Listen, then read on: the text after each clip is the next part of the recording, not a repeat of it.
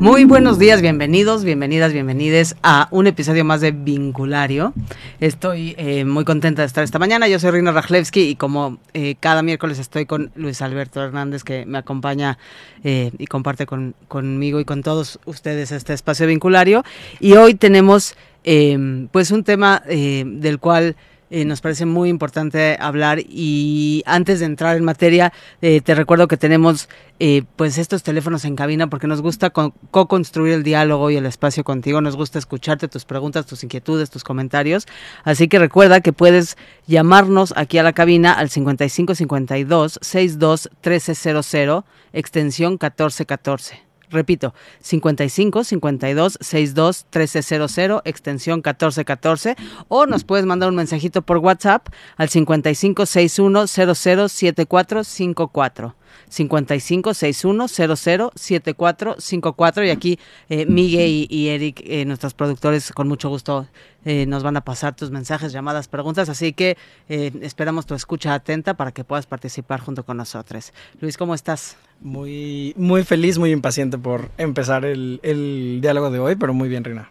Eh, yo me voy a ir directo a presentar a nuestra invitada del día de hoy, y con quien vamos a hablar de cómo me vinculo con las enfermedades crónicas.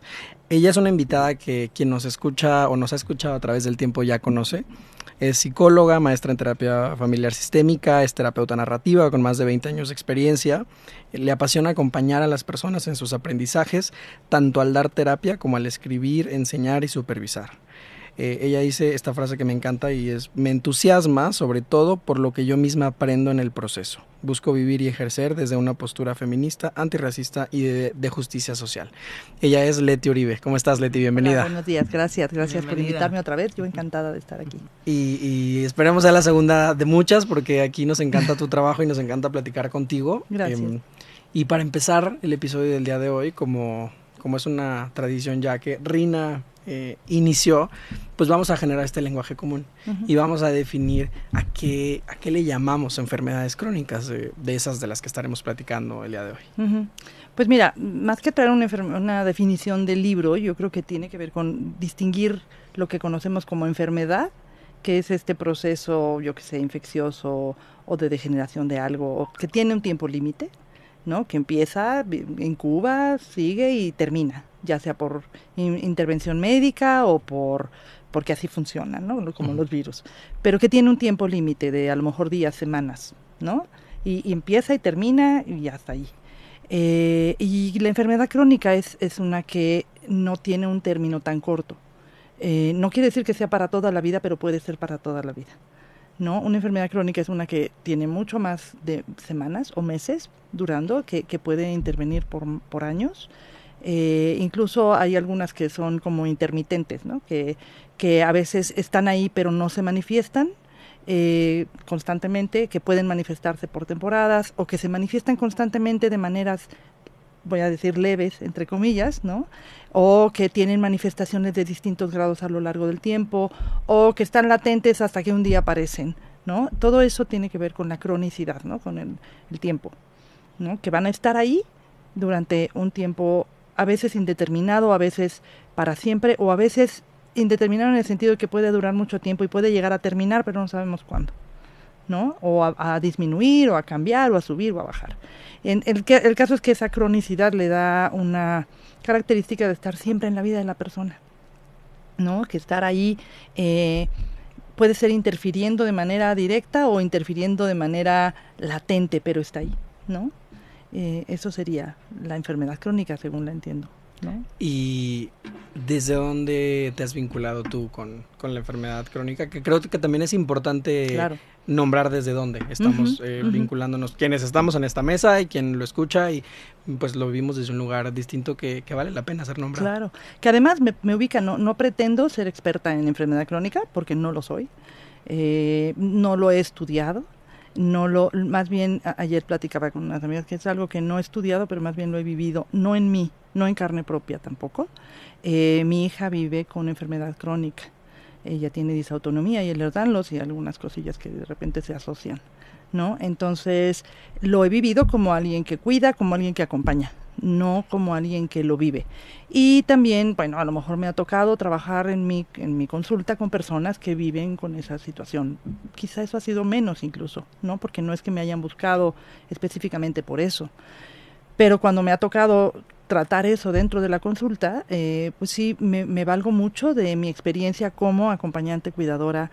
Eh, que en este acompañante y cuidadora me ha tocado ser, porque mi hija tiene 24, pero vive con esta enfermedad desde, hace varios años. Entonces me ha tocado ser también eh, usuaria en ese sentido de los servicios médicos, de, de la, la, relación con los, las personas, los médicos en sí, eh, me ha tocado estar presente en, acciones que, que, implican hasta violencia médica en un momento dado que muchas veces los mismos doctores no se dan cuenta que, que ejercen, etcétera, ¿no? O sea, e, esa parte la he vivido con, ¿no? O sea, un poquito, no, no pretendo que, que, yo la he vivido, pero he estado ahí todo ese tiempo, ¿no? Entonces, ese ha sido mi, mi, mi vínculo más eh, cercano al tema de la enfermedad crónica, ¿no? Y, y de ahí me parece importante ir diferenciando justamente qué nivel de expertez, entre muchas comillas, puedo yo tener y más que nada eh, creo que es parte del tema que nos podría tomar hoy el, el dar voz a ciertas cosas desde el lugar en el que yo no lo vivo. ¿no? O sea, creo que es muy importante saber esa distinción. Y, también creo importante eh, sumar a lo que dices, Leti, que la persona que, acompaña juega un rol bien importante, es decir, con la conciencia absoluta de que no es la persona que lo vive, si es eh, una persona que su vida va a verse, impactada por este hecho. Y, y, que a veces eh, también para quien nos escucha y acompaña, pues que, que, se sienta vista y que se sienta validada, porque a veces también es un, un rol que, pues que está al servicio de y es bien importante de pronto, oye, ¿sabes qué? Si tú acompañas a alguien y, y, es parte de tu vida esa persona, pues gracias. Y, y aquí yo te mando un abrazo, porque no siempre sucede. sí, pero además también como claro, el efecto el efecto que tiene la enfermedad crónica en quien tiene en quien le toca acompañar. Eh, a mí me toca acompañar, o podría yo hablar de los dos lugares que me ha tocado, que es el profesional y el personal, ¿no? Y por supuesto son lugares muy distintos, con responsabilidades muy distintas y como dices, con efectos distintos. Eh, eh, la enfermedad crónica en mi vida, en cuando soy quien acompaña, puede irrumpir en cualquier momento, ¿no? Sin embargo, no la vivo en mi carne. Sin embargo, o sea, eso no quita que tiene efectos en mi vida, en mi tiempo, en mi salud, incluso en mi cansancio, en mi energía, ¿no? En mis decisiones de muchos tipos, eh, en diferentes momentos de diferente manera, dependiendo cómo esté el estado de la enfermedad.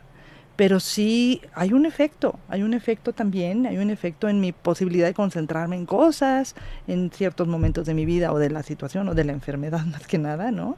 Eh, en mi posibilidad de sentir que puedo acompañar, a mi hija cuando lo necesita, como lo necesita, si yo estoy pasando por X, Y, otra cosa mía, ¿no? O sea, hay, hay, como muchas cosas que se conjugan en el, en el acompañamiento, en el ser cuidadora o acompañante de, ¿no? Eh, y reconocer esos, que, que, no vamos a ahondar en eso necesariamente, pero es importante mencionarlo. Y creo que ese es un tema importante. Creo que no vamos a ahondar en nada hoy. es tan complejo este tema que más que ahondar me, me interesa como dejar preguntas dejar como es todos estos, no sé si todos, pero al menos muchos puntos que son importantes tomar en cuenta en este tema de la enfermedad crónica que es tan, tan amplio, ¿no? Y hablabas, Leti, de, de algo con lo que resueno mucho desde mi lugar, ¿no? Que, que, también para mí es importante, nuevamente, como decir, no, no, no puedo hablar desde el lugar que alguien, de alguien que vive con una enfermedad crónica, eh, yo estoy casado con alguien que vive con esclerosis múltiple y de pronto como terapeuta eh, he acompañado o acompaño a personas que, que tienen algunas enfermedades crónicas, eh, pero no es algo que yo viva en carne propia como, como dice Leti. También es importante para mí eh, como establecer ese, como ese respeto a la historia de, de otras personas, pero hablabas de, de algo como depende en qué etapa esté la enfermedad. Y entonces para mí eso abre esta ventana de voltear a ver que el, como de por sí cada enfermedad crónica será distinta. Cada y no solo el diagnóstico, sino el caso de cada persona es distinto. Exacto. Pero muchas veces eh, eso implica el que hay etapas, hay momentos, ¿no? Hay, hay, de pronto hay momentos eh, más de crisis, hay momentos más de calma, hay momentos de espera, em, y eso define muchas cosas, como la, cuando llega la enfermedad crónica, la realidad cambia y nuestra forma de relacionarnos con la realidad, eh, pues, pues también cambia, ¿no? Eh, en tu experiencia, ¿cómo, ¿cómo, es, ¿cómo se vive ese proceso de relacionarse con una, yo llamaría en este momento, nueva realidad que, llega? Yo creo que lo primero es como el miedo, ¿no? El miedo, por supuesto, es como esta primera ventana ante lo desconocido y lo temible, porque la enfermedad, como la pongas, es algo temible, no, nos vulnera, nos llega, no sabemos, bueno, a veces aunque sepamos de dónde, e, el cuerpo de pronto va a reaccionar de maneras que no conocemos, ¿no? Eh, los miedos son un tema importante a trabajar. Si, si yo lo viera desde el punto de vista de terapeuta, cuando alguien me llega con una situación de acabo de recibir este diagnóstico o tengo este diagnóstico y no sé cómo lidiar con él, por supuesto que los miedos van a ser un punto muy importante a conversar, ¿no? Eh, a, darles voz, yo digo, yo siempre uso esa metáfora de voces, ¿no? Darle voz a los miedos, porque el miedo lo que hace es protegernos, es una señal que necesitamos para protegernos, que nos dice ten cuidado, viene este peligro, pero también puede ser una, un, algo que nos paraliza cuando se hace demasiado grande. Y en situaciones como esta, como un diagnóstico, como los miedos pueden ser paralizantes porque es como es lo desconocido. Sé que vienen peligros, sé que dicen que esta enfermedad lleva a determinadas circunstancias en un momento y eso cuándo me va a pasar, cómo me va a pasar, qué va a pasar conmigo cuando eso suceda, si sucede, qué me va a dar, qué me va a quitar, qué voy a poder hacer, qué no voy a poder hacer, ¿no? Eh, entonces, poderle dar voz a esos miedos para de alguna manera dialogar con ellos, para, para aterrizarlos un poco, para que no paralicen, más de lo que ya la enfermedad misma va a generar un nivel de parálisis, de discapacidad, de incapacitación, de lo que sea, ¿no? Eh, es, es como enfrentarnos a los miedos no es nada más aventarnos de boca.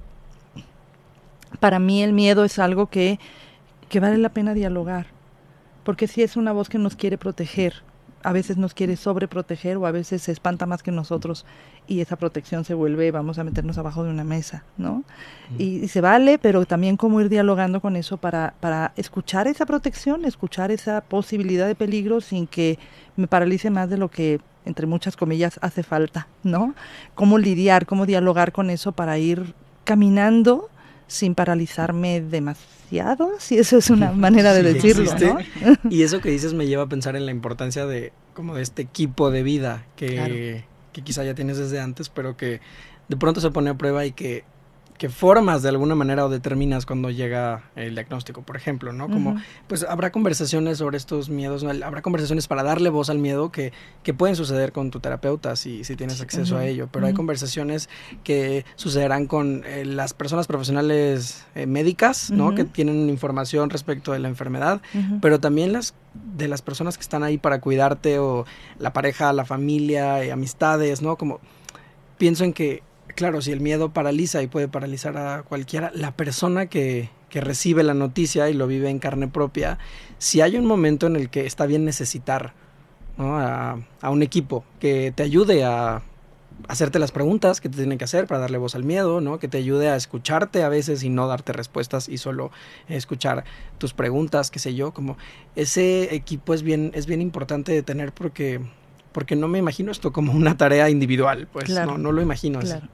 Claro, que es lo que yo platicando con mi hija antes de venir, decíamos, que, que, dice, bueno, es que en esta sociedad que vivimos tan individualizada, tan jerarquizada en cuanto a profesionales y no profesionales, y el que sabe, la que sabe y quien no sabe, eh, es muy difícil a veces hacer ese equipo porque la queja está muy, muy, muy castigada. Y a veces se vale quejarse, o sea, dar espacio a la queja es bien importante porque es parte del proceso de lidiar con el miedo, con la vulnerabilidad, ¿no? El poder decir, esto eh, me está pasando y estoy hasta, hasta el gorro, ¿no? Y no me gusta y no lo quiero. Y, y, tener esta red que, que, que si, si, viviéramos en una sociedad más comunal, se daría de alguna manera, pero no vivimos en eso. Entonces es generar esta comunidad que podamos tener el espacio de escucha, el espacio de, queja, el espacio de conversación, el espacio de aprendizaje, de, de, resolver dudas. Y que me llevaría, por ejemplo, a, al cuestionamiento del papel de los médicos. Cuestionamiento no en el decir no les creas nada, pero cómo vivimos en una sociedad que les ha dado tanta autoridad que le quita voz a la voz de la persona que vive el padecimiento. Y cómo hacer este equilibrio es parte de un aprendizaje que hay que ir teniendo, de un ensayo y error que toca, que también hace a veces mucho, mucho más difícil el proceso de la enfermedad crónica, porque en lo que llegas al diagnóstico, pero en lo que llegas al médico que sí te escucha, al médico que sí te dice, oye, este, a ver, déjame ver qué estás sintiendo, ¿no? Eh, una de las cosas que me decía mi hija es, a ver, que cuando tienes una enfermedad crónica que no sabes todavía cómo se llama o de qué se trata y empiezas a, tratar de investigar para tratar de conocer, para tratar de saber qué vas a hacer y qué va a pasar con tu vida. Te metes a Google, ¿no? Y me decía, ya una de las peores cosas que puede hacer un doctor es decir, Google no es doctor, para eso estamos los doctores. Porque o sea, Google es lo que está a la mano. Y cuando llega una persona con una enfermedad crónica a decirte, es que yo busqué en Google y, esto que encontré, a lo mejor lo que tengo es esto, no se trata de decirle, Google no es doctor, se trata de decirle, a ver, déjame te escucho, desde mi conocimiento es así, pero así, pero vamos a ver, eh, si estás teniendo X número de síntomas, pues algo tienes, ¿no? A lo mejor no es lo que dice Google, pero vamos a tratar de investigar. Este, este poder escuchar y co-construir no es muy común en los médicos. A los médicos, al menos en nuestro país, no los forman mucho con esta postura de co-construcción, ¿no? Les dan otro papel, ¿no? Claro, estoy completamente de acuerdo porque si bien veo el, el peligro de, y, es algo que nada en su momento de, alguna manera he vivido y tal, como el peligro de buscar información en Google y que va a ser información no aplicable a tu caso y que te va a alarmar y que te puedes desinformar. Eso es un hecho. Pero, pero me parece muy peligroso el castigar la agencia personal de alguien de buscar, porque es algo que está viviendo. Exacto. Y que su cuerpo es el que lo está sintiendo, o quien lo está sintiendo. Y entonces, pues hay un derecho de la persona de querer saber qué le pasa y hay un derecho de vivirse desde esta agencia de, bueno, yo yo necesito respuestas, necesito buscar porque es algo que está sucediendo aquí y no puedo vivir a la deriva de la consulta de 30 minutos de cada cierto tiempo. Necesito nada, pienso como en la crianza, bueno, dime cómo sí, dime por dónde sí, ¿no? y, y, si no existen esas herramientas, cuestionemos a una comunidad, eh, no solo médica, sino de la salud pública, por qué no existen esos lugares seguros, bien informados, en los que las personas puedan tratar de encontrar respuestas de qué está sucediendo en su cuerpo, porque es su derecho, no, no, no creo que sea menos que eso. Claro. Y que, y que la intención sería encontrar ese, como dices, ¿no? Ese acompañamiento. O sea, porque al, final al ser una, una enfermedad eh, crónica, pues el, el médico, la médica, la persona que va a estar dentro de, eh, de este proceso va a estar por un largo tiempo. Entonces tiene que ser alguien con quien la persona, no, yo me puedo sentir segura, que, que, asegurarme, que, que como que tengo el, el, derecho, como dice Luis, de, de, cuestionar y retar un poco también eh, las ideas que me dice la, la, persona que está al otro lado del escritorio. Exacto, ¿no? Exacto, y poder decir, porque lo que pasa en Internet a, mí me pasó, bueno, a mi hija le pasó, ¿no? De empezar a investigar y decir, oye, esto que dice esta persona que, le vive, que vive, a mí me pasa, tiene 10 y yo tengo 6 de estos. Y nadie me había dicho que yo puedo llegar a tener este padecimiento, ¿no? Ella descubrió que tenía el Erdanlos por, no me acuerdo cuál red, de Tumblr creo, ¿no? O sea, porque em, em, em, me fue viendo y llegó con el médico y sí, para entonces ya estábamos con un médico que llegó ella y le dijo, oye, yo creo que yo tengo el Erdanlos. A ver, ¿por qué? Pues porque mira, pasa esto, pasa esto, pasa esto. Y dice, hmm, vamos a investigar. Y eso fue toda la diferencia. Sí, o sea, todavía estamos en el proceso de diagnóstico, no es un diagnóstico eh, tan fácil, eh, porque hay que ir a muchos médicos, pero finalmente es eso, que tenga la escucha que le diga, puede ser, vamos a ver, ¿no? No, no lo asegures, no te voy a tratar ahorita por eso, pero vamos a ir. Y la diferencia que le generó en muchos otros síntomas, en muchas otras cosas, en, diagnosticar una disautonomía que en su momento parecían ataques de pánico cuando era adolescente y resulta que eran desmayos, ¿no? Cosas de esas que no están tan claras y que no escuchar a la persona que vive la situación, no tener la posibilidad de decir, a ver, cuéntame un poquito más, ¿por dónde vas? ¿Qué es esto? ¿Qué te pasa? ¿No? Puede ser como crucial para poder definir el resto de su vida, ¿no? Y, cómo puede seguirla viviendo. Y me encantaría hablar de esas respuestas que solo la persona tiene en sus, en sus saberes locales, ¿no? En toda su sabiduría personal, porque a mí, a mí me parece bien valiosa esta diferencia entre el, saber científico, el saber médico, que es bien importante y qué bueno que lo tenemos, y, jamás voy a tratar de hacer una campaña de desprestigio, de, me, encanta cuestionar todo en la vida, pero, pero no, no le quitaría el valor que eso tiene pero creo que no estamos valorando lo suficiente, al menos muchas veces, esa sabiduría personal, ese conocerse, eso que las personas saben porque conocen las sensaciones, conocen sus ciclos de tiempo, conocen cómo funciona su energía, conocen esos pequeños avisos que pueden no tener un sentido científico, pero de alguna manera eh, coinciden, ¿no? Y empatan con poder o lograr ver venir algunos momentos, algunas etapas de la enfermedad. Hay muchos saberes eh, personales que, que para mí es importante valorar porque además, primero, están silenciados. Y segundo, ya, ya después de que, que tratamos de, de, darles voz y de abrirlos, también hay que hay que valorarlos y ponerlos sobre la mesa como, como una de esas cosas importantes que nos van a guiar en el camino. No solo el saber científico nos guía en el camino porque la persona es experta en su vida. Eso, es algo de lo que estoy convencido. Y vivimos una cultura que no valora eso, que, que hay, hay un binarismo entre la expertez y la ignorancia. ¿no? O eres experto o eres ignorante. Y si lo vives, ¿qué? no eres experta, pero tampoco eres ignorante, o sea, lo vives, ¿no? Y, y esta postura que se les da a las personas eh, profesionales, que se nos da a las personas profesionales, como que tendríamos que saberlo todo más que aquel que viene a consultarnos, corre ese riesgo, ¿no? De dejar de escuchar y, silenciar la voz de la vivencia, ¿no? Y la enfermedad crónica tiene una historia en eso muy larga, ¿no? Eh, la enfermedad crónica en ese sentido se, se interjuega con otros factores como el género, como la clase social, como la raza. ¿No? Si lo vemos históricamente, hay, una, hay mucha documentación de cómo ha jugado, a partir del surgimiento de la ciencia, el lugar de la enfermedad crónica en las mujeres, por ejemplo. ¿no? Como eh, el ser mujer, cuando empieza la medicina, es ya una especie de enfermedad porque el, eje es la salud en el hombre, porque ellos son los que empiezan a hablar de salud o de, enfermedad, y todo lo que pasa con las mujeres que les es completamente ajeno, incomprensible y extraño, lo consideran patológico. Cuando son procesos completamente naturales, normales, pero, pero el riesgo de eso es que como ya es todo patológico, pero no, ¿no? Es, es esa enfermedad que se llama ser mujer, ¿no? Claro. Y entonces Claro. Se traduce a lo que, a lo que, o sea, Exacto. en muchos lugares de México se le nombra como aliviarse al dar a luz, ¿no? ¿No? tener a su bebé. Y, se asume que hay un montón de cosas que pasan en los cuerpos de las mujeres, ¿no? Que se descomponen a cierta edad y llega la menopausia y que si necesitan medicinas y que si las hormonas. Y el problema de, eso es que invisibiliza las enfermedades crónicas que vienen de esa circunstancia. ¿Y cuánto tiempo? Bueno, yo soy de otra generación distinta a la de ustedes, pero para mi generación tener cólicos terribles era normal. Y hoy se sabe que no. O sea, tener cólicos terribles es, es, no es normal, no es parte de lo saludable. Tener cólicos terribles habla de una patología del ciclo menstrual y hay que atenderla. Pero eso tiene tres minutos que se está diciendo. ¿No? Justo por este binarismo de quién es experto, quién debería saber, quién no, y por falta de escucha a quien padece lo que sea, ¿no? A quien y esa falta de escucha nos lleva a no escucharnos en nuestros cuerpos, ¿no? Y lleva también a esa diferencia, por ejemplo, entre cómo se vive la enfermedad en los hombres y en las mujeres.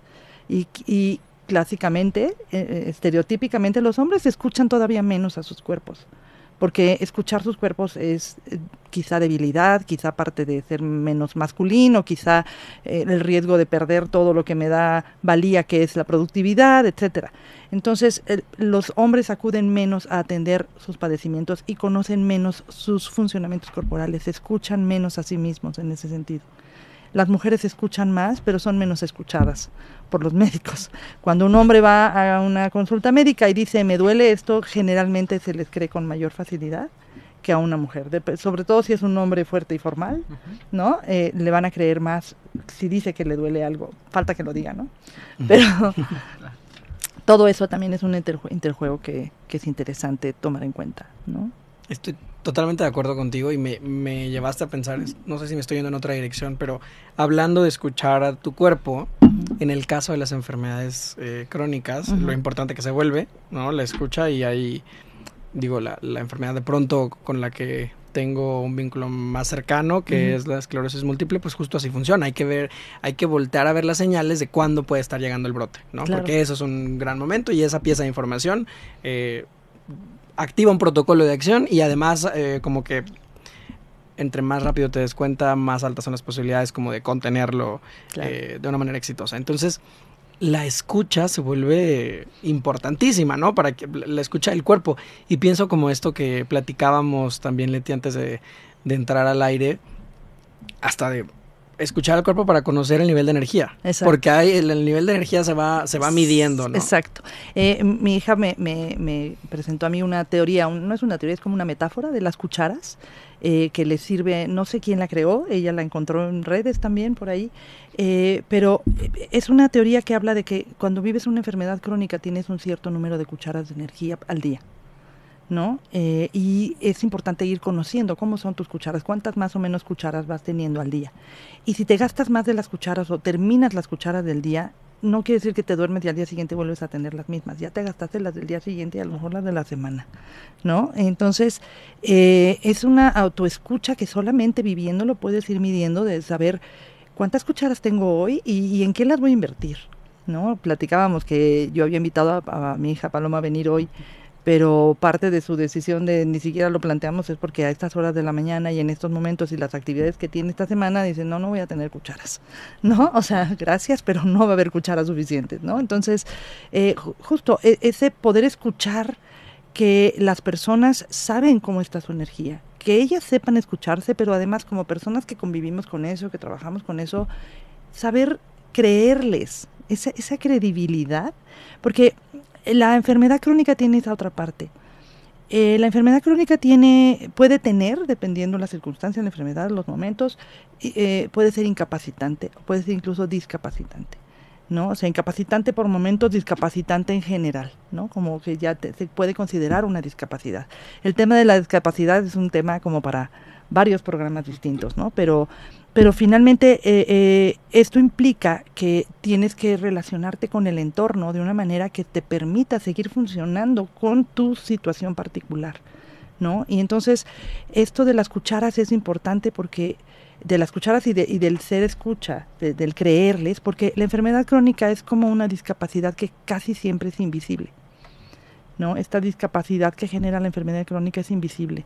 Entonces, sí, las personas que viven con discapacidades visibles nos pueden contar cómo es difícil adaptarse al entorno, ser creídes, ¿no? O sea, que de veras, eh, en este tema, por ejemplo, de hablábamos del modelo psicosocial de intervención, ¿no? Que eh, poder considerar que lo que se tiene que adaptar es el entorno y no la persona. En, en casos de eh, discapacidades como que sean más claras, más contundentes de alguna cuestión física tal cual, es difícil. Y en el caso de las, de las enfermedades crónicas que generan discapacidades invisibles es más difícil. Hay que estar convenciendo a todo el mundo y las cucharas tienen un juego ahí bien importante. ¿no? Ayer platicando con mi hija me dice, es que una de las cosas que más me gustaría que la gente supiera es que no nos pueden estar pidiendo que les eduquemos todo el tiempo, que les expliquemos todo el tiempo, porque eso lleva cucharas.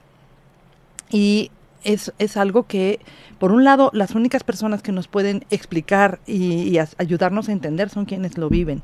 Entonces, este juego, este como equilibrio entre cómo poder aprender de eso, qué responsabilidad tenemos como profesionales, como personas que acompañamos en creerles, escucharles y, saber que nos, que nos vayan educando. Yo, yo he aprendido muchísimo con, con, con esta situación, pero también como en quién está la responsabilidad y cómo, cuándo de verdad vale la pena preguntar con curiosidad y cuándo hay que respetar el que ya no le toca seguirme enseñando o no está en el momento para seguirme enseñando, ¿no?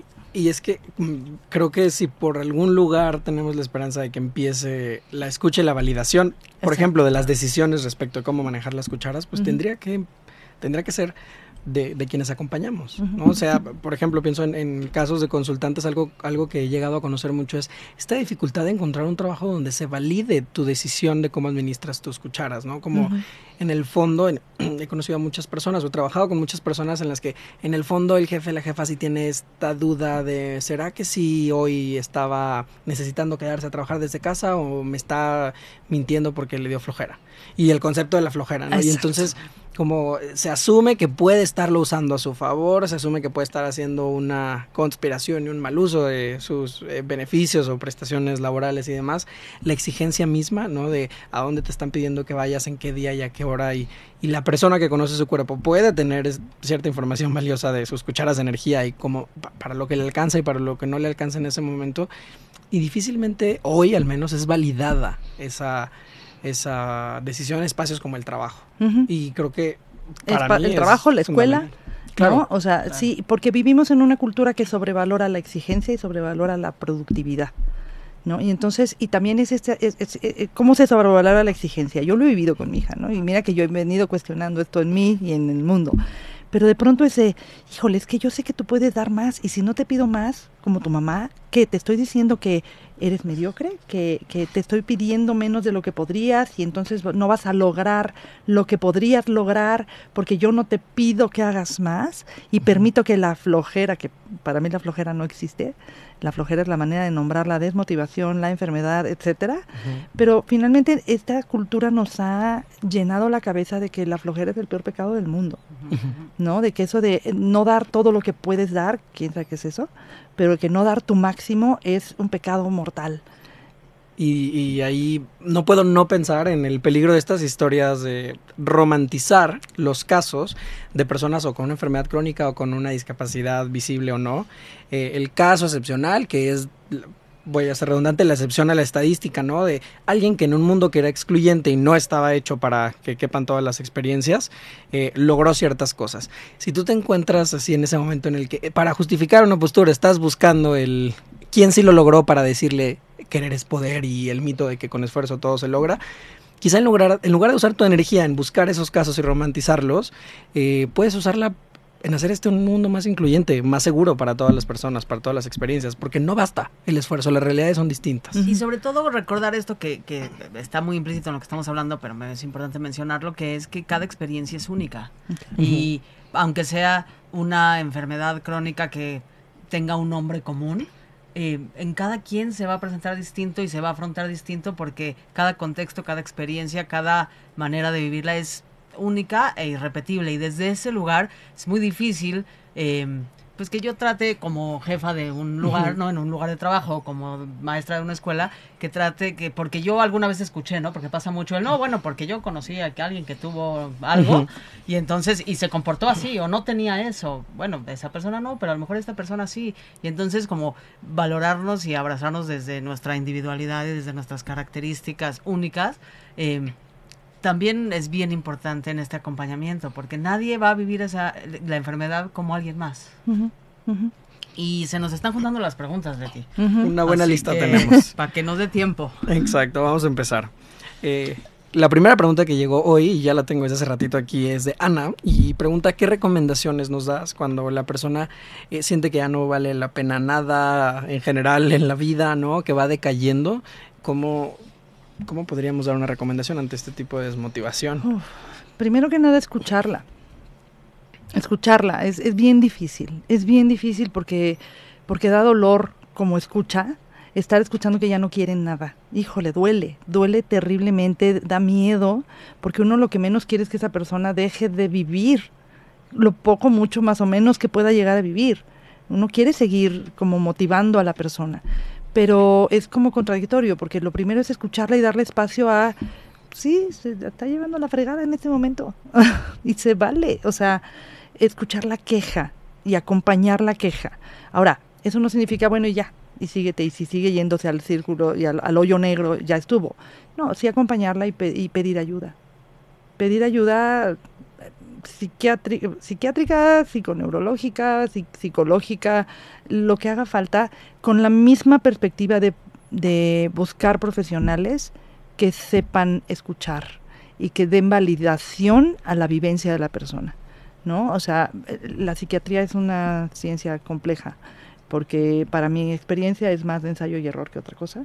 Y entonces encontrarme con psiquiatras que cuando te dan un medicamento o le dan un medicamento, eh, la escuchan, dice, que el medicamento necesita tanto tiempo para actuar, y dan ese tiempo para actuar, y después dice ella, no, es que sigo sintiéndome así, así, así, ok, entonces el medicamento no funciona.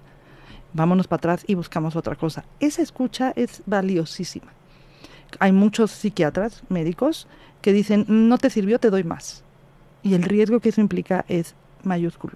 Entonces, poder tener esta escucha que hablábamos antes nosotros de, de, darle, darle escucha a mi cuerpo, darle validez a mi sensación personal y poder llegar con un médico que yo sienta que me la está validando a su vez para poderme llevar a un mejor lugar. Nadie quiere estar en un peor lugar, nadie va a ir al doctor para no hacerle caso porque quiere estar peor, ¿no? Entonces, ir escuchando esas señales, pero sí darle espacio a eso más difícil que sea. Y, y en, justo sumando, sumando a esto que dices, me parece que, que la pregunta de Marco eh, va muy, muy de la mano, porque pregunta cómo trabajar las emociones, como la ansiedad, depresión y emociones negativas con las que muchas veces se vive con las personas que tienen enfermedad, a quienes eh, cuidamos y a las personas con... Eh, a las que, perdón, y la, leí antes, chicos, les voy a pedir a los chicos de la cabina que me ayuden con una caligrafía más, más prolija. este, pero cómo trabajar las emociones, como la ansiedad, depresión y emociones negativas con las que muchas veces se vive con las personas que tienen la enfermedad, a quienes las cuidamos y las personas con estas enfermedades. Es decir, me, parece que la pregunta es hacia las personas que acompañan. y hacia ambas, ¿no? ¿Cómo es que se hace con la emoción negativa? Y, por eso decía, creo que hay el complemento con la pregunta anterior, como se vive en muchos niveles y en muchos aspectos y, nos, y, y, desde las experiencias distintas que involucran a todas las personas involucradas. Claro, y, primero que nada no tenerle miedo a la emoción negativa, vamos, no hay manera de no tenerle miedo, ¿no? Pero saber que, que, que tiene que estar, no hay manera de vivir esto sin tener emociones negativas. La vida también tiene emociones negativas y sí, la depresión da mucho susto por supuesto, y hay un punto en el que vale la pena, si es necesario, medicarla, bien medicada, con un buen seguimiento. O hacer, hay tantos remedios que también ayudan, pero hay un punto en que todos los remedios o todas las cuestiones naturistas quizá no ayuden. Bueno, pues una medicación por un tiempo determinado, con un seguimiento profesional, eh, caluroso, validante, vale la pena. ¿No? Porque sí, si no, todos los esfuerzos se van, a, se van al hoyo también. Pero, pero claro, primero que nada, saber que son parte del proceso las emociones negativas. No, no hacerlas un tabú, ¿no? Darles espacio también, darle espacio al llanto, al, a la queja, al... No quiere decir que todo el tiempo estemos ahí, pero, pero tiene que haber un espacio para eso y con el darles un espacio que me parece que no se pudo haber dicho mejor Leti, pensando en la pregunta de las personas que acompañamos, creo que a veces darles un espacio justo tiene que ver con permitirse el, sentir este, todas estas emociones de, de malestar, que no por, no por ser la persona que está acompañando y no ser quien lo vive en carne propia, el proceso va a ser indoloro. Claro. vamos, a, vamos a atravesar esas emociones y, también merecen ser escuchadas. Hay, hay, momentos y lugares, pero hay que darles un espacio. Claro, y desmitificar este positivismo de porra. ¿no? Que por eso hace rato que hablabas de la romantización, ese es el peligro grandísimo de la romantización que viene en todas las películas y las novelas. Cuando me hablaban de qué recomendaciones dar, híjole, es bien difícil porque casi todas, si no es que todas, yo no recuerdo ahorita ninguna película, novela que no romantice al menos en cierto sentido. ¿No? En el, en el sentido de, es que si quieres, puedes. A veces quieres y no puedes. ¿no? Y aunque quieras y puedas, y aunque sí tengas todas las condiciones del entorno, porque además si te pones a ver cuando ves las películas y las motivacionales en donde son héroes, ¿no? Hay un montón de circunstancias que son difíciles de replicar. Para empezar, la atención médica, para seguir, eh, tener una red, para cierta, yo qué sé, capacidad de educación, de, intelecto, tantas cosas que juegan para poder hacer esas cosas eh, mejor llevadas, ¿no? Eh, que, es, difícil replicarlo, ¿no? A veces es la excepción y a veces no solo es que sea la excepción, a veces es la manera en que se cuenta la historia. Se cuenta solo en esos puntos en los que el asunto es motivacional. ¿no? En todos solo esos puntos en los que se les va bien. Y cuando les va mal es como, mira qué mal estuvo y luego qué bien estuvo.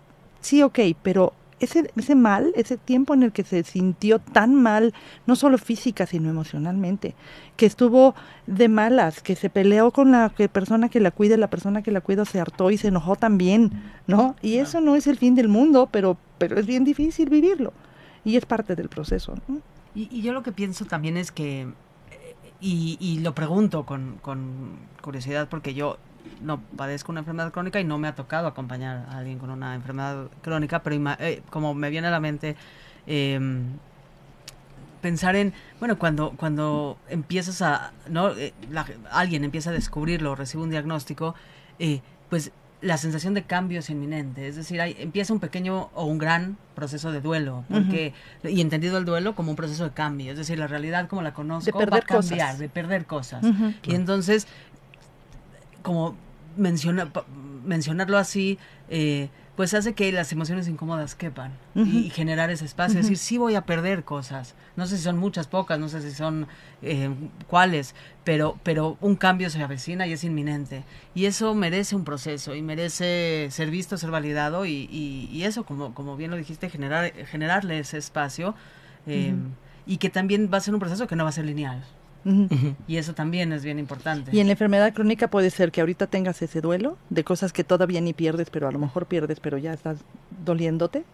Y luego pueden venir otros momentos en los que de verdad pierdas cosas que ni te imaginabas. Y luego viene un proceso a lo mejor en el que estás más estable. Y luego, o sea, y ese ir y venir también tiene su dificultad. Claro. ¿no? Claro, porque ade- además el duelo puede suceder por momentos y Claro. por partes, ¿no? Y, y quiero leer la pregunta de Ariadna porque justo es lo que estamos platicando en este momento, es cómo trabajar el duelo cuando te diagnostican una enfermedad crónica, eh, ya que tu estilo de vida cambia, en muchas ocasiones dependes de terceras personas, ¿no? Y creo que, bueno, un poco ya Rina y, y Leti han estado eh, hablando de cómo Sí, se vive ese y, y proceso. yo lo que añadiría a lo que dijimos del duelo es saber que el duelo es un proceso.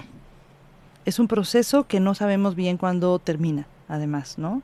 Eh, no es igual para todo el mundo y el proceso tiene subidas y bajadas y no es un proceso que tenga un instructivo. Por ahí hemos escuchado que hay etapas y tal, pero esas etapas mismas no son iguales para todo el mundo, no son lineales para todo el mundo ni de la misma manera, pero es, es proceso. Cuando digo proceso lo que quiero decir es que va a ir avanzando, va a ir cambiando, se va a ir moviendo y hay que darle espacio.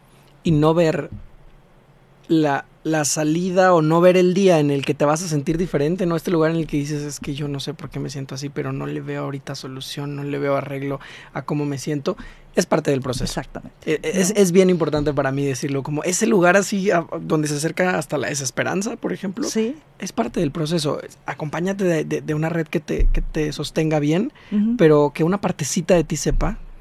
Que justo es parte del proceso, que es algo así, es un truco que usa la desesperanza para acercarse y un día se va a sentir distinto, aunque hoy no lo veas tan posible. Claro, y eso va para la persona que vive la enfermedad crónica, para sus cuidadores también, en el sentido de hay, hay desesperanza, hay esos momentos, parte del proceso, hay duelos, todo eso sucede y cuando te está sucediendo no ves la salida. ¿No? Y entonces, por eso ese acompañamiento de otras personas que estén en un momento distinto del proceso ayuda a recordarte que, que, que todo pasa. Todo pasa. No necesariamente pronto, no necesariamente como queremos, pero todo pasa. ¿No?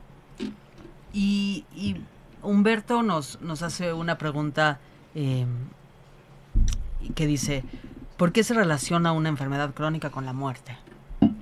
Porque muchas veces ese es el desenlace. Porque muchas veces es un peligro inminente, dependiendo de la enfermedad. Pero eh, muchas, muchas enfermedades crónicas hoy son crónicas porque hay cierta manera de controlarlas y, y medicarlas y mantenerlas sin que te maten. ¿No? Pero en la historia mataban. Y una enfermedad crónica mal llevada, por supuesto, puede matar, depende cuál, ¿no? Pero, pero muchas veces, y es más, una enfermedad crónica mal llevada que genera una depresión, que la depresión puede ser considerada también una enfermedad crónica en un momento dado, también mata. La depresión también mata, si la dejas. Si, si, la dejas, me refiero a si se deja ahí, porque no quiero poner toda la responsabilidad en la persona que la vive, como es que la dejaste. No, no. Pero, pero sí puede llegar a ese lugar. Claro que el peligro está ahí, ¿no? Y es bien difícil porque es también hacer, hacer las paces con la muerte, lo cual es muy difícil.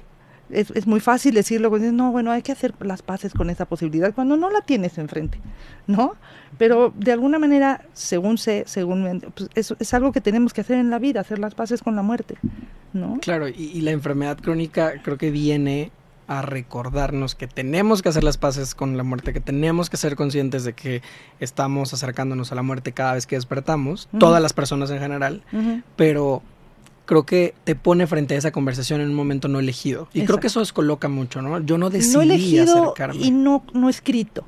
Además. Porque si dices, mi mamá tiene 90 años, mi mamá ya habla de la muerte cada vez que se siente mal. Eh, Algunas de mis mi hermanas se espanta un poco más que yo, lo que sea, ¿no? Pero, pero porque ella ya sabe que eso está ahí, ¿no? Cookie, nuestra amiga. Claro, que habla de, que muerte, habla de la muerte de una Ella manera habla que de ya- una plataforma del despegue, La así se nombra desde hace unos años, sí. ¿no? Porque la vida que nos cuentan, vamos, la vida como se supone que debe ser es nacimiento, vida y muerte, ¿no? A, cierta edad, además que cada vez se extiende más, ¿no? Eh, pero, eh, como dices, a lo mejor tienes 20 años y te aparece la enfermedad crónica, 30 años, cuando se supone que no debería de aparecer la, la- el confrontamiento con la muerte, ¿no? Y es claro, eso se hace un proceso completamente diferente, ¿no? Y, y- y nos encontramos con que la muerte es un tema aparte, ¿no? Eh, porque aunque tengas 85 años, la muerte va a ser un tema o no, dependiendo cómo lo vayas viviendo. ¿no? Pero entonces sí, es, es- es- por eso la enfermedad crónica abre tantas puertas a tantas conversaciones. ¿no? Eh, nos está avisando Erika que estamos en los últimos minutos del programa y como aún tenemos dos preguntas, vamos aquí a eh, forzarlo a que nos deje unos minutos más. Entonces, eh, Josefina pregunta, ¿cómo aprender a vivir con la enfermedad? Eh, o pues lo trabajas y tratas de que se acepte, ¿no? Eh, pero pues es difícil a, a veces que las otras personas te acepten a ti por la enfermedad. ¿no? ¿Cómo, ¿Cómo aprender a vivir y además a vivirte con relación a las otras personas Híjole. durante la enfermedad? Aquí es, es delicado porque creo que sí tenemos una responsabilidad quienes no vivimos su enfermedad de dar espacio a quienes viven con enfermedad. Tenemos una responsabilidad de no pretender saber más que esas personas. Una de las cosas es, no podemos nosotras ser quienes nombramos, por ejemplo, la discapacidad. ¿no? El otro día le tocaba a mi hija que le dijeran, es que no le llames discapacidad. A ver, una que no lo vive no tiene derecho a decir cómo se va a llamar, ¿no? Ni cómo se va a vivir. Entonces es como, es un proceso, es ir acercándose a personas que ya lo viven para ir aprendiendo de esas personas. Es incluso si te están dando un diagnóstico, acercarte a otras personas que lo han vivido, acercarte a quién sabe de eso. Eh, a lo que está escrito hay que tener cuidado porque si lo escribe a alguien desde la academia, desde el no vivirlo, va a tener una postura. Y, y pretender que sea escrito por las personas que lo viven, pues tiene que ver con las cucharas. No va a ser tan fácil encontrarlo porque no todas van a tener cucharas. Y también tiene que ver con esta misma romantización que también les secuestra. ¿no? La gente que escribe desde que lo vive muchas veces va a querer tender a decir, pero es que yo no tengo una vida heroica en esto, o como o victimizarse y entonces poner, y, y tampoco necesariamente sirve, ¿no? Pero ir generando conversaciones es, es importante. Y eh, nos pregunta, eh, nos pregunta alguien de forma anónima, la culpa como padres de que por no prevenir o porque fue por una causa hereditaria, ¿cómo trabajarla? ¿Recomiendas la logoterapia? Recomiendo la terapia, la que mejor te funcione. Obviamente yo voy a recomendar la narrativa porque es la que yo hago, pero por supuesto la logoterapia también puede funcionar. La terapia, una terapia que te dé voz a tu propia sabiduría y a tus propios lugares de dolor. ¿no? Que, que sí le dé voz y cabida a que la culpa es una voz que nos quiere perseguir por una especie de control social. No, no es algo que tenemos porque hacemos mal las cosas. Entonces, la culpa es una voz muy persecutoria, es muy dañina, pero muy presente. Yo la metáfora que utilizaría es tenemos que conversar con la culpa y no dejarnos convencer por ella, porque a veces nos lleva a lugares, o siempre nos lleva a lugares en los que no tenemos salida. Eh, yo siempre distingo la culpa de la responsabilidad, en el sentido de la culpa es este grillete que me atrapa al pasado y no me deja avanzar. La responsabilidad es esta voz en la que me puedo parar hoy y decir, ok, estoy en esto, a lo mejor me equivoqué en algo, a lo mejor tengo tal error, defecto, pero ¿qué me toca hacer de aquí en adelante? Y yo ¿Qué puedo hacer? Que la culpa no cuida. No. Y que entonces, justo como nos inmoviliza, ¿no? Es el grillete, no nos... Yo, la metáfora que utilizo mucho es como un pantano, ¿no? Entre más me mueva dentro de la culpa, más me quedo en ese lugar. La culpa no cuida y no me va a permitir ni cuidarme a mí, que eso siempre es importante, aunque seas quien acompaña, ni cuidar a otra persona. Y si mi intención o si desde el amor yo lo que decido, mi postura es quiero darle cuidado a esta persona, justo la culpa no me lo va a permitir. Entonces tendré que caminar hacia otros, eh, hacia otros lugares si, si pretendo como desde mi agencia dar cuidado. Y es, es- es delicado porque la culpa nos va a acusar de hacerlo mal, porque estamos escuchándola. No, es como este, no, Claro. claro. entonces encima me escuchas a mí, ¿quién te manda? ¿No? O sea, no individualizarlo es bien difícil y por eso pedir ayuda, pedir un espacio de terapia, un espacio de acompañamiento que no te haga crecer esa voz de la culpa. Si sientes que tu espacio de acompañamiento lo que hace es acrecentar esa voz de culpa, ese no es el lugar. ¿no?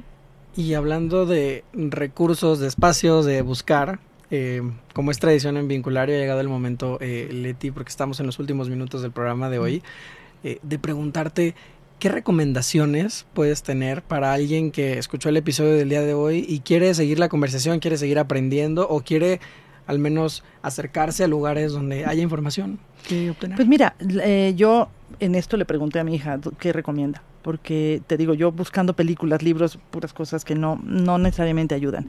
Ella me habló de varias páginas, eh, de varios perfiles de Instagram, por ejemplo, que ahorita hay mucho activismo ahí, porque es más sencillo, es más accesible para, para, para el tema de las cucharas, ¿no? o sea, no necesitas un deadline, no necesitas una hora específica, y hay muchas personas que están haciendo activismo. Eh, de, de, anticapacitismo, por ejemplo. Hay muchas personas que están haciendo activismo ahí de, de, visualización de la enfermedad crónica, de cómo vivir con ella. Entonces, si quieres, al final te paso algunos de estos nombres, porque como siempre los nombres, hashtags y demás son complicados de, de decir, pero sí va a haber varios. Y también preguntándole a ella qué le ha servido. Ella es historiadora del, del arte, entonces... Eh, lo que le conectó a ella es poder conectar con experiencias que sí reflejan su vivencia, ¿no? Y ella hablaba de Frida Kahlo, que le parece que es alguien que sí refleja la vivencia de la enfermedad crónica y el dolor crónico de una manera que para mí es cruda, pero para ella es, es, es representativa. O sea, sí, ahí está. También eh, Remedios Varo es alguien que también lo hace. Y ella me hablaba de un poema que a ella le ha servido, que es La Dama de Charlotte, que, que expresa de manera metafórica, pero está hablando de la enfermedad crónica, ¿no? Eh, esas serían tres recomendaciones que yo paso de parte de, de, de Poli, mi hija. ¿no? Pues le mandamos un Muchas agradecimiento gracias. muy cálido a Paloma y todo esto se volverá un bonito post en nuestras redes sociales. En arroba vinculario van a poder, van a poder verlo y pues van a poder también encontrar la liga a este episodio. Pues muchísimas gracias, gracias Leti por venir a compartirte, por venir a, a conversar, por, por eh, como eso, eh, generar este espacio de, de, de conversación eh, tan amoroso y tan cálido. Muchísimas eh, gracias. Y gracias, Luis, por compartir Vinculario cada semana.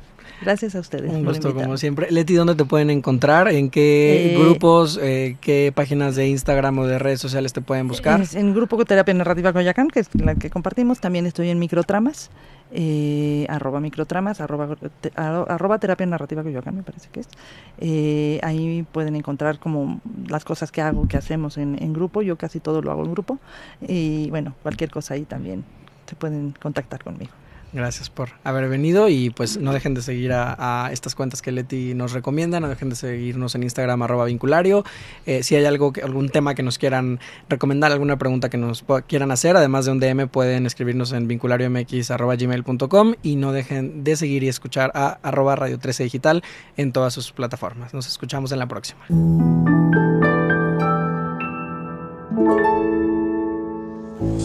Desde cualquier dispositivo y en cualquier plataforma recibe las notificaciones de Radio 13 Digital. Venos y escúchanos en Facebook, YouTube y Dailymotion de Radio 13 Digital. Dale me gusta a nuestro perfil, síganos y activa las notificaciones de las publicaciones y video para que te lleguen las alertas de los programas que están al aire.